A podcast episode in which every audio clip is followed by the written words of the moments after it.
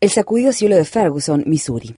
Mientras se siga postergando la justicia, siempre estaremos al borde de estas noches oscuras de disturbios sociales. Esto decía Martin Luther King Jr. en un discurso pronunciado el 4 de marzo de 1968, apenas tres semanas antes de ser asesinado. El asesinato del joven afroestadounidense Michael Brown en agosto sigue desatando conmoción en Ferguson, Missouri y más allá. La noche del pasado lunes, el anuncio del fiscal del condado de St. Louis, Robert McCulloch, de que no se presentarían cargos penales contra Darren Wilson, el policía que mató a Michael Brown, desencadenó una noche de disturbios. Por algún motivo incomprensible, McCulloch retrasó la revelación del fallo del gran jurado hasta el anochecer. La conferencia de prensa del fiscal resultó profundamente indignante para muchas personas, ya que McCulloch defendió enérgicamente las acciones de Darrell Wilson y atacó el carácter de la víctima, Michael Brown.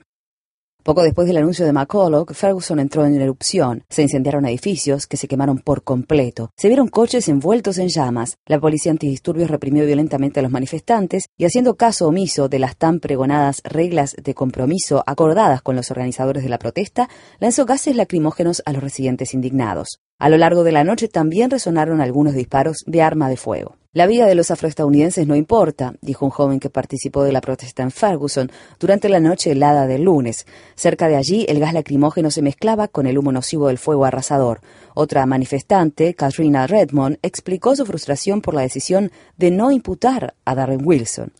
Él mató a un joven afroestadounidense desarmado. No hay excusa para eso. Un hombre fue asesinado y nadie paga por ello. Queremos respuestas, porque parece ser que la única manera en que se puede esquivar el castigo por asesinato es tener una placa de policía.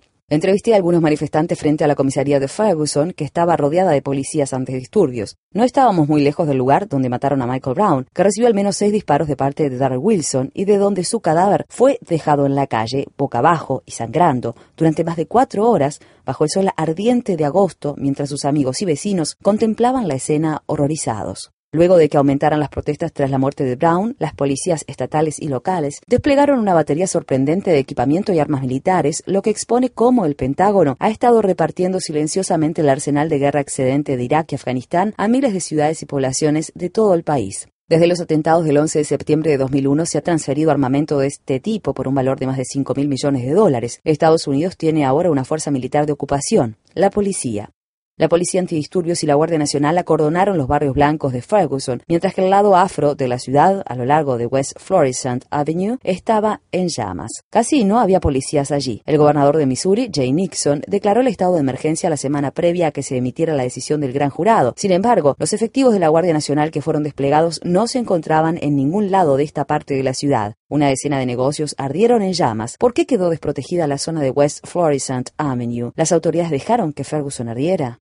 En su discurso de 1968, El otro Estados Unidos, el Dr. King habló de los temores de un inminente verano de disturbios como los que azotaron a Newark, Nueva Jersey, Detroit y otras ciudades del interior de 1967. King expresó: No alcanza con que yo me presente ante ustedes esta noche y condene los disturbios. Hacerlo sería moralmente irresponsable sin condenar al mismo tiempo las condiciones intolerables que existen en nuestra sociedad. Estas condiciones son lo que causa que las personas sientan que no tienen otra alternativa que participar en rebeliones violentas para obtener atención, y tengo que decir esta noche que los disturbios son el lenguaje de quienes no son escuchados. Aquellos no escuchados de hoy, los ciudadanos de Ferguson, que han estado tomando las calles por más de 100 días, no fueron quienes iniciaron el incendio.